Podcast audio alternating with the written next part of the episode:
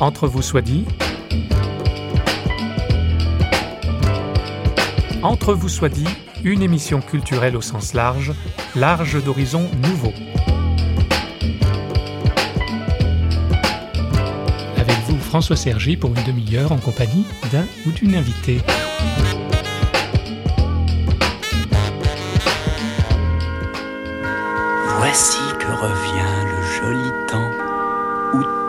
Petits enfants attendent avec impatience le retour du Père Noël. Noël fait encore rêver, en tout cas les enfants. Quant aux adultes, ils sont harcelés par des offres commerciales qui commencent dès le mois de novembre, sera-ce bientôt octobre, voire même la rentrée de septembre, car la fête de Noël est devenue la fête des cadeaux. Et qui dit cadeau dit achat en nos sociétés où domine le pouvoir de l'argent. Et la figure de Noël, ce n'est plus tant Jésus que l'icône laïque ou laïcisée du Père Noël. Mais le connaît-on vraiment ce Père Noël et pourquoi est-il si populaire? Pour nous le faire découvrir, je vous propose d'entendre Karine Welchi. Il est populaire, mais s'il a le succès qu'il a eu, s'il est populaire comme il est, c'est parce qu'il a une très vieille histoire. Il a une étoffe mythique, sacrée, parce que sans ça, vous pouvez pas lancer quelque chose comme ça commercialement. Ça fait plouf et ça disparaît. Lui, il, c'est à juste titre qu'il est, populaire, euh, voilà. Mais grâce à ce passé énorme, à sa mémoire qu'il qu'il véhicule. Nous avons rencontré notre invité à Paris dans les locaux des éditions Imago où elle a publié une histoire véridique du Père Noël du traîneau à la hotte. Karine Welchi, suisse alémanique installée en Bretagne avec époux et enfants, est une philologue passionnée, professeure de langue et de littérature du Moyen Âge à l'université de Reims-Champagne-Ardenne. Tout ce que vous avez voulu savoir sur le Père Noël, vous le saurez en lisant son ouvrage Fouillé, et à notre micro, la médiéviste nous en donne un aperçu. En outre, nous nous poserons cette question probablement centrale pour les seuls croyants et chrétiens. Le Père Noël aurait-il détrôné Jésus et trahi le message des évangiles?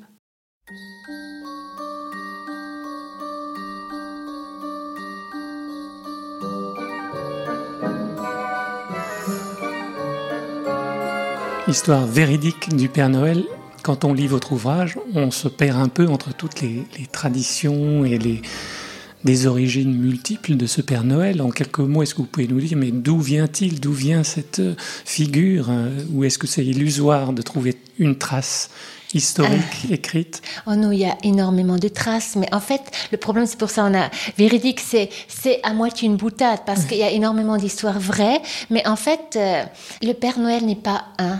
Le Père Noël, c'est vrai, tel que nous le connaissons, est peut-être une actualisation récente, d'une histoire extrêmement ancienne. Hein. Moi, j'ai des, traces écrites d'un Sire Noël, Monsieur Noël, qui date du XIIIe siècle. Hein. Et, pendant tout le Moyen Âge, le classicisme, il, y a des, Pères Noël, etc. Le problème, c'est en fait l'adéquation entre une figure et un nom. Hein. On a énormément, quand vous dites par exemple Santa Claus, on dit, on imagine donc le gros américain. Son nom est le plus proche de Saint Nicolas. Père mhm. Noël, au contraire, qui a peut-être beaucoup plus dans les traditions de Noël en France, euh, il est beaucoup plus proche de Saint-Nicolas, mais dans son nom, on n'a plus Saint-Nicolas. Vous voyez En fait, tout le problème, c'est l'adéquation entre une figure et un nom. Et c'est infini. Hein voilà.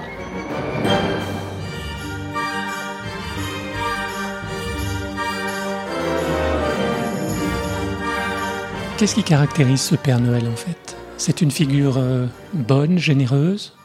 Voilà, Ou est-ce qu'il y a une ambivalence? En fait, le Père Noël, euh, très décidément, c'est le côté euh, positif qu'il emporte chez lui. C'est-à-dire, mm. on a l'impression qu'il a absorbé dans ses rondeurs le côté nocturne, en fait, qui est inhérent à Noël. Hein.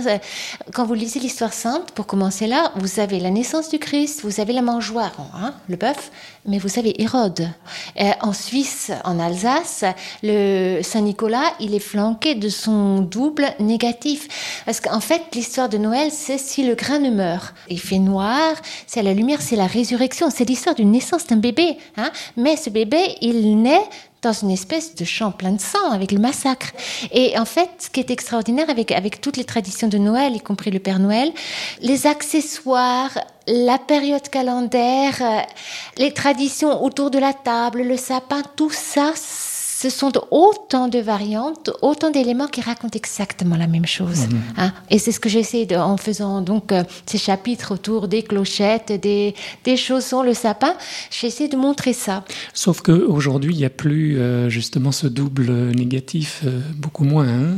Oui, mais vous savez quand vous grattez, parfois on le sait plus, mais c'est comme dans beaucoup de rites. Dans n'importe quelle famille à Noël, on pense à nos morts, par exemple. Parfois on laisse une chaise ou pas, mais les morts sont là. Et j'ai eu de merveilleux témoignages, très très pudiques d'ailleurs. Euh, euh, voilà, le père, le, euh, le mort, il est là. On remonte un tout petit peu dans le temps, on laissait une, une- une place pour le mort. Bon, il y a tout l'imaginaire de la cheminée, donc qui, qui est l'ouverture vers le ciel. Le Père Noël vient dedans, mais il y a d'autres traditions. C'est Saint Nicolas qui descend. Et on dit que l'âne reste sur le toit parce qu'un âne, s'il vous plaît, peut pas descendre de la cheminée. Hein. C'est-à-dire, et ça, c'est- ça date de la Renaissance. ça, hein. Euh, mais en même temps, la cheminée, c'est noir, c'est le trou noir. Hein. La bûche, pareil, c'est- quelque chose qui, qui, qui- c'est la chaleur dans l'hiver. Mais il faut faire très attention. Il faut pas s'asseoir dessus, par exemple, ou des choses comme ça. Tout est ambivalent. Vous avez de, dans toutes les coutumes, vous avez euh, le, le côté positif qui est évidemment aujourd'hui, ne serait-ce que parce que c'est la fête des enfants, il est valorisé. Mais en même temps, qu- quand vous allez dehors à Noël, c'est peu, c'est noir, les nuits sont très très noires, il fait froid. C'est, ça marche avec ça aussi. On n'imagine pas Noël. Enfin, dans nos contrées, on n'imagine pas Noël euh, au soleil, quoi. Hark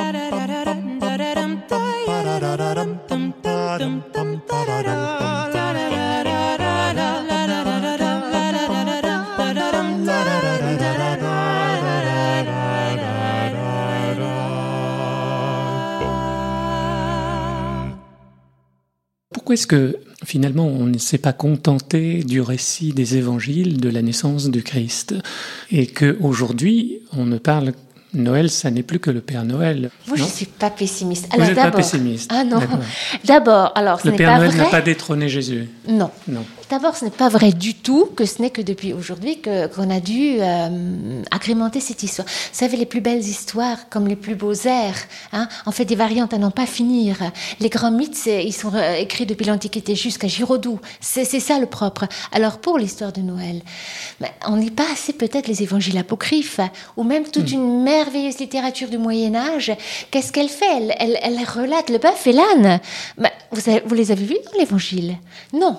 Mais à Noël, les familles les plus pieuses mettent le bœuf et l'âne dans la crèche. Ça va pas sans. C'est apocryphe. C'est comme Saint- la, la, la grotte, la crèche, tout ça. Donc on, bro- on brode autour d'un... On a besoin, c'est-à-dire quand il y a quelque chose qui, qui nous parle très profondément, qui est peut-être plus grand, plus pieux euh, que nous, on ajoute des variantes. Ouais. Et une, une histoire, tant qu'on fait des variantes, n'est jamais, n'est pas morte. Hein, on ajoute, bon, il y a toutes ces histoires, l'errance de Marie-Joseph, et tous les ans, il y a de nouvelles choses et qui sont parfois très très jolies, qui, qui sont peut-être naïfs, mais en fait, qui ressortissent de ce, ce même, cette même mémoire qui, qui- qui est là et ce besoin de, de faire de la poésie autour de quelque chose qui, est- qui est beau. Autour d'une histoire qui a quel sens finalement? Quel est le message euh, Le message, c'est la vie, c'est la naissance d'un enfant. c'est- imaginez, en hiver, vous savez, solstice, ça veut dire solstat. Quand vous regardez le calendrier du PTT, moi j'adore. A, quand vous regardez le coucher, le lever du soleil, et d'ailleurs, ça va pour le l'été aussi. hein. Mm. Bon, sauf que là, c'est moi, on vit, on est beaucoup plus, plus, enfin, insouciant. Mais en hiver, quand il fait noir, on s'est dit, mais quand est-ce que ça va s'arranger? Donc on lit. euh, Et en fait, pendant une semaine, une petite semaine, le, le soleil ne bouge pas. C'est-à-dire, c'est vrai que le- les jours, euh, comment dire, euh, ne rallongent pas. Le matin, pareil, ça, ça, à un moment donné, ça s'arrête. Et à un moment donné, ça s'inverse. Mais la, la roue se met en route beaucoup, enfin, au bout d'une semaine seulement. hein. quand on dit la Sainte Lucie, c'est bon, c'est c'est vraiment après Noël seulement que vraiment, vraiment, des deux côtés, euh, le jour rallonge. Cela veut dire qu'il y a une espèce de menace cosmique. Imaginez si jamais le soleil ne revenait plus. Imaginez si jamais le jour ne se faisait plus. C'est ça aussi. Hein? Si, si, vous avez cette- l'angoisse de- Il y a une angoisse.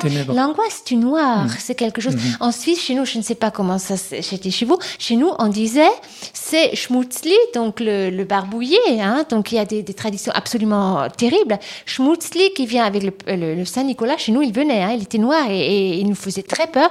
Et si on est passage, schmutzli, attention, il vous met dans son sac qui est vide, contrairement à celui du Père Noël et de, de Saint Nicolas qui plein. Schmutzli, il vous amène et il, il vous amène dans la forêt. La forêt, c'est une, c'est le noir, c'est le froid, c'est voilà, c'est. Vous racontez cela de, de votre enfance, mais vous n'avez jamais été, vous, emmené dans la forêt. Non, mais Non. on a souvent eu peur, et d'autant plus que, évidemment, euh, après on savait ça, nos parents mettaient nos péchés, surtout les péchés, sur une feuille, et donc ils savaient, ils savaient tout ce qu'on avait fait. Et évidemment, euh, on n'était pas fiers du tout. Bon, et puis il a, il a amené aussi des, des comment dire, euh, des fouets. Hein. Bon, alors il y avait évidemment des sucreries dessus. hein. Mais en fait, c'était très menaçant. Hein. C'était très menaçant, la grosse oie, etc. Donc on, on avait peur, on avait peur. Bon, après c'était bien, mais on avait peur.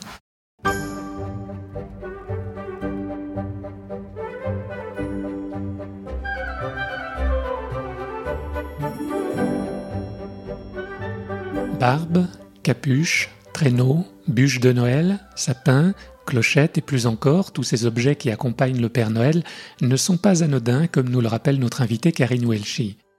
La clochette, c'est quelque chose qui nous amène à l'église, à l'Eucharistie. Ensuite, ça nous amène dans les Alpes. hein. C'est- C'était depuis l'Antiquité, mettez, mettez des cloches aux bêtes. hein. Et c'est pour éloigner les démons. hein. C'est On utilisait les cloches aussi pour éloigner les orages ou pour conjurer. C'est-à-dire, la cloche, c'est à la fois ça, dit attention à quelque chose qui arrive. Ça peut être féerique aussi. C'est sacré, attention, le sacré arrive et ça peut chasser une menace. hein. Voilà. Vous avez la même chose pour euh, bon, les chaussures, pareil, le, la le masque. La, la couleur, rouge, pourquoi? Alors ça, on a, on a dit beaucoup, beaucoup de choses. Moi, je dis que c'est l'histoire de Noël, c'est une, une, une- une histoire en rouge et noir. Euh, regardez le pape à Noël. Peut-être euh, pas le pape François, je ne sais pas ce qu'il va mettre à Noël, mais le pape Benoît était très liturgique et il a sorti, vous savez, cette espèce de, de, de- de cape. Elle est rouge et qu'est-ce qu'elle a? Elle est en, en- comment dire en fourrure blanche. Oui. C'est ça. hein? Donc alors on a dit que le rouge évidemment c'est la couleur des déjà des prêtres romains, c'est la- le rouge cardinalis, c'est le sacré. Le traîneau, Comment c'est venu ça, le, traîneau? Bon, j'ai gardé ça pour le, dernier chapitre. Je trouve que c'est le plus emblématique. Si je prends, alors, si je fais une abstraction, je prends un sac, je peux dire aussi, un sac peut être vide, il peut être plein. Je peux dire que c'est une boîte, c'est la même chose, hein, c'est un contenant. Et il y a une poésie absolument extraordinaire autour de tout ce qui est boîte, tout ce qui, ce qui peut se remplir, ce qui peut se vider. Si maintenant je mets des roulettes à la boîte, j'ai une charrette. Si je mets la boîte en l'eau, j'ai un bateau. Saint Nicolas était le patron des mhm. navigateurs, etc. Cela veut dire que la hotte, le sac, le traîneau font fondamentalement référence à un transport. Vous allez évidemment dans une charrette ou une boîte, vous allez d'un point à un autre mais vous pouvez aller aussi d'un monde à un autre. Ça, je vis avec les morts, le monde des morts. Voilà. Moi, je vis en Bretagne et maintenant, bon, alors en, Bretagne, il y a une légende très, très, très, très ancrée. Alors tout ça, on commence. Hein, c'est l'encou. Et l'encou, quel est l'accessoire de l'encou C'est la charrette. Vous lisez Chrétien de Troyes, vous lisez le Lancelot et le, le chevalier de la charrette. C'est une histoire. Lancelot va dans l'autre monde. Il monte dans une charrette, délivre Guenièvre et tous les gens emprisonnés dans le pays dont on ne revient jamais. Le Père Noël a pris ça. Le traîneau, c'est ça. C'est une histoire de vie et de mort. Voilà. Mm. mais sauf que lui, c'est vrai, il est positif. Qu'est-ce qu'il qu'est-ce qu'il apporte dans son traîneau? Eh bien, les bienfaits de la terre, tous les bienfaits mm. de l'au-delà. Parce que l'hiver, c'est ça aussi. C'est le grain qui tombe en terre qui va mourir pour renaître. C'est ça. Et quand les Alsaciens ou les Suisses mettent le Père Nicolas et le fouettard, ils explicitent ça. Parce que le fouettard, il a un sac vide pour mm-hmm. emporter les enfants, pour ravir pour. En fait, c'est l'image de la mort. C'est à Fribourg, je crois, dans la cathédrale de Fribourg. Il y a le diable là aussi, c'est ça, le diable. Et, à hein qui est consacrée la cathédrale de Fribourg, s'il vous plaît? Saint-Nicolas. Et eh ben voilà. Eh Vous avez la même ambivalence. Et là aussi, d'ailleurs, on a pu faire une reproduction très jolie euh, avec donc euh, euh, une mise en valeur de la hotte. Hein, on voit très mm-hmm. bien les cordes d'ailleurs aussi qui emprisonnent, qui ligotent, etc. Hein, voilà. Comment distinguer le vrai du faux, la réalité du merveilleux Karine Welchi ne s'inquiète nullement. Il y a la vérité du poète et plus particulièrement la vérité du poète médiéval. Lui, il va pas. C'est pas la vérité scientifique. Non, et puis il fait pas des nœuds dans la tête comme nous. Ah, hmm. ça c'est catholique, ça c'est pas catholique, hmm. ça c'est dans les évangiles, ça ce n'est pas. Il y a une histoire merveilleuse que j'aime bien raconter, très courte, de Marie de France. Dans les lettres Marie de France, il y a une jeune femme qui désespère parce qu'elle a un vieux mari qui est horriblement jaloux. Euh, il la séquestre dans une tour.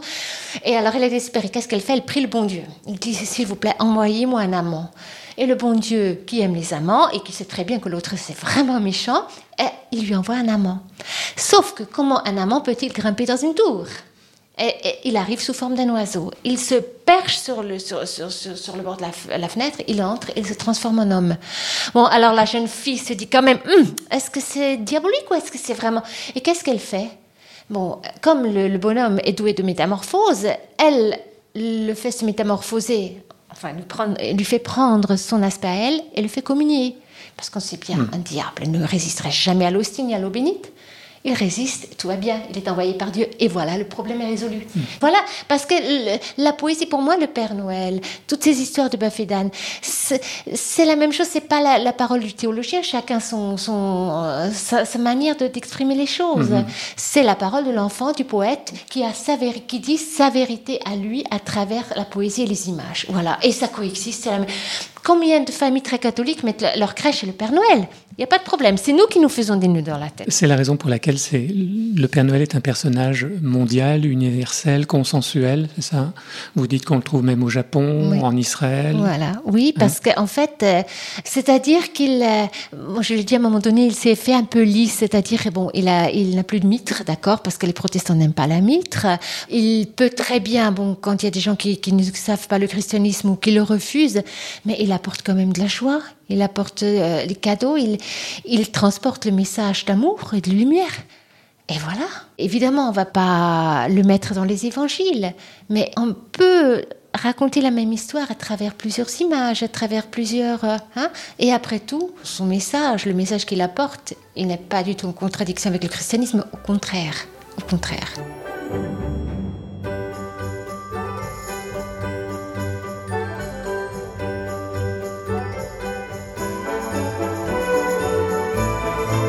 Alors un mot sur ce récit des, des évangiles qui, lui, euh, situe l'événement probablement pas du tout hein, en hiver, hein, c'est Oui. ça? Oui. Est-ce que la naissance du Christ est attestée? Joseph Ratzinger a très bien répondu à la question, hein, c'est-à-dire que ce n'est pas une imagination, c'est un personnage historique. historique. Et c'est- bon, euh, et, et voilà, est-ce que c'est à, Noël ou pas? Euh, on, on la place à Noël et à Pâques tout simplement parce que ça coïncide avec le message. Et de toute façon, le, le pendant de Noël, c'est Pâques. Ça redit la même chose, c'est mort, résurrection. C'est voilà. Il faut pas se faire des nœuds dans la tête. Alors, c'est vrai qu'après, euh, ne pas raconter Non, des mais- bêtises. Chacun, chacun a ses spécialités. Mon- C'est ce que j'essaie de, de- de montrer aussi. Il faut être très modeste. C'est-à-dire faut- que les, les églises peuvent se désoler de voir que le message de Noël a été récupéré commercialement. Et on, on a parlé du Père Noël, mais on a oublié le- la source. euh, Mais ça, il faut qu'ils s'en prennent aussi un peu à eux-mêmes. J'ai récemment fait Mhm. une conférence un petit peu avec, euh, par rapport à ça, où on m'a beaucoup interrogé. Si certains chrétiens jettent des, des cailloux sur la tête du Père Noël, en fait, quelque part, ils se lapident eux-mêmes. Parce qu'ils pourraient très bien voir le verre à moitié plein aussi, plutôt que le Mhm. contraire. C'est Bon, alors un commerçant, euh, il a toujours voulu vendre des choses. Pour qu'il se serve du Père Noël, c'est son boulot. C'est hein. Après, c'est à nous de, de- d'entourer, même si c'est un non-chrétien. Bon, je pense que quelqu'un qui, qui n'est pas chrétien, qui va acheter des cadeaux à ses enfants, à sa belle-mère, à tout le monde, qui essaie de faire un beau dîner, etc., ah ben, pour moi, c'est... C'est l'évangile vécu. Voilà, c'est tout. C'est tout. Et et c'est la seule chose qui importe. Mhm. hein. Bon, après la frénésie de, de consommation, ça, elle est dans tous les. hein, pour moi, c'est un hors sujet quelque part. Mhm. hein. ça fait partie, mais c'est à nous de, passer outre, de ne pas s'en offusquer, disant bon, ben voilà, ça, il y a des gens qui le font, il y y a les commerçants qui le font, mais c'est à nous d'enrichir et de donner notre âme à ces choses-là en nous en servant, parce que moi j'aime bien quand il y a les rues illuminées, j'aime bien tout ça, j'aime bien aller tous les ans aller acheter de petites nou- nouvelles décorations, j'adore ça. C'est pas pour autant que je profane le message. Histoire véridique du Père Noël, de- du traîneau à la haute, aux éditions Imago. Donc si on veut tout savoir, le, pourquoi le sapin, on trouvera tout dans, dans votre ouvrage. Pas tout, on n'épuisera jamais ce livre-là, mais en tout cas, Mais il est quand même très très détaillé. hein. j'espère surtout que je fais rêver et que Oui. ce n'est pas ennuyeux. Et voilà, et que après l'avoir fermé, on soit un peu heureux et en paix, voilà, c'est tout. Et c'est le même message, le Père Noël et Jésus. Pour moi, oui. Pour En moi, c'est absolument. De toute façon, dans combien de familles vous avez la crèche vous avez, à un moment donné, le Père Noël vient, il passe et, et- et- et c'est tout. Voilà. Merci. Merci à vous.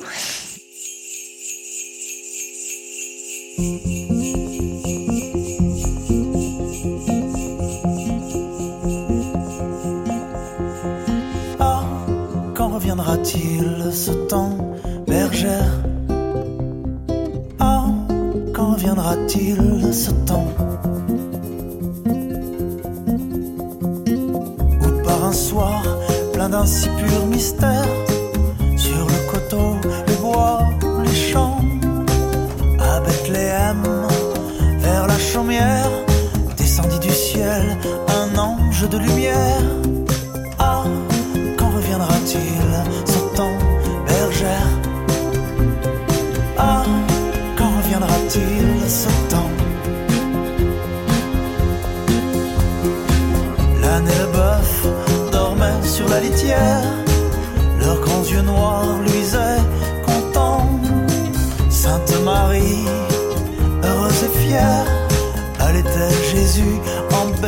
La paupière. Ah, quand reviendra-t-il ce temps, bergère? Ah, quand reviendra-t-il ce temps? L'étoile au ciel brillait feu tutélaire, guidait les mages, rois prudents. Et dans la nuit crépusculaire, il suivait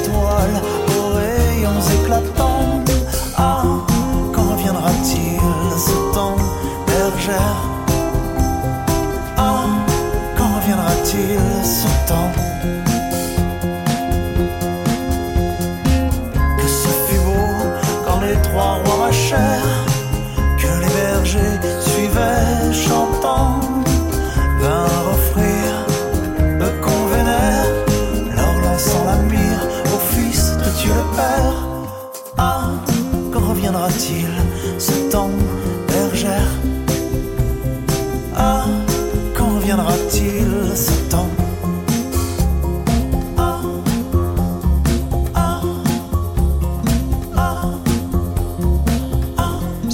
Pour cet Entre vous soit dit consacré au Père Noël, mais en filigrane, vous l'aurez compris, au message qu'il véhicule, le message du Christ révélé, et qu'évoque ici par un conte, le conte du Père Martin, le pasteur à Fribourg, Olivier Fazel, enregistré par Dominique Marguerat.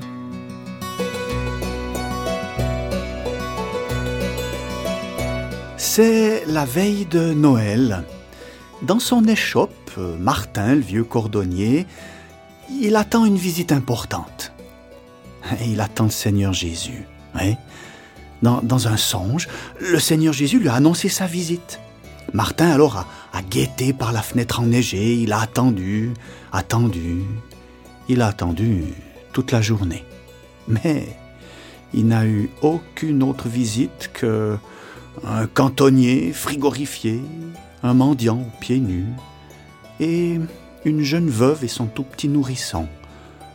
Le cordonnier s'est montré généreux envers tous, une piécette à l'un, une tasse de thé pour le réchauffer.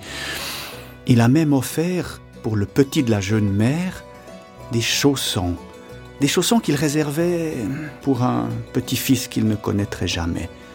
Alors, son chef-d'œuvre irait assez nécessiteux.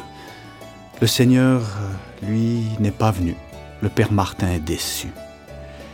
Il s'est endormi sur sa vieille chaise à bascule quand du bruit le réveille en sursaut.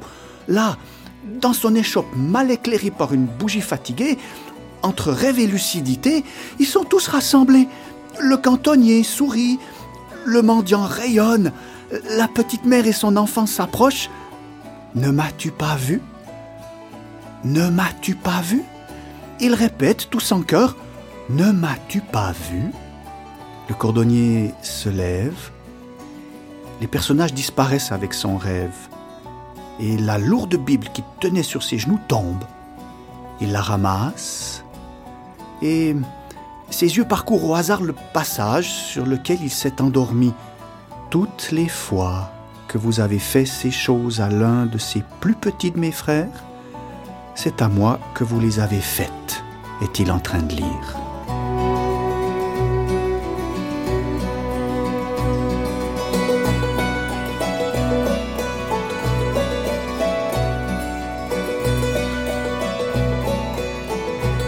Celui que le bon vieux Père Martin attendait avec tambour et trompette, le Seigneur Jésus, eh bien, il s'est manifesté plutôt sous ses modestes apparences.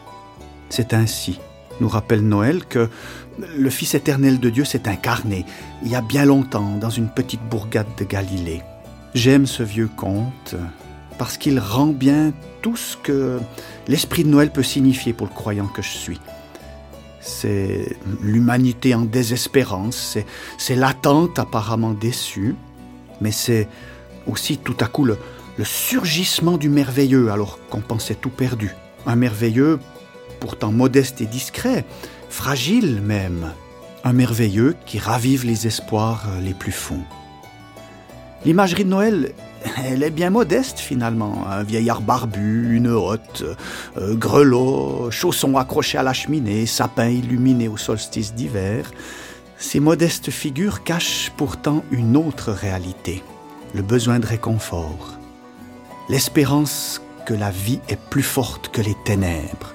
Dieu s'invite ainsi caché sous de modestes apparences et il nous rappelle dans un, dans un murmure rassurant, tout est possible à celui qui croit.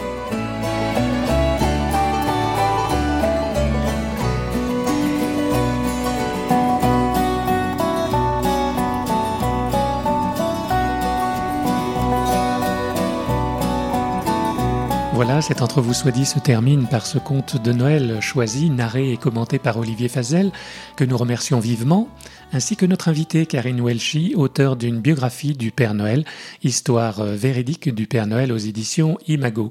Merci enfin à Stanislas Piaget, fidèlement aux manettes de la table de mixage et responsable de la programmation musicale. Quant à moi, je vous donne rendez-vous pour un nouvel Entre vous soit dit, étonnant et détonnant, une émission signée Radio Réveil.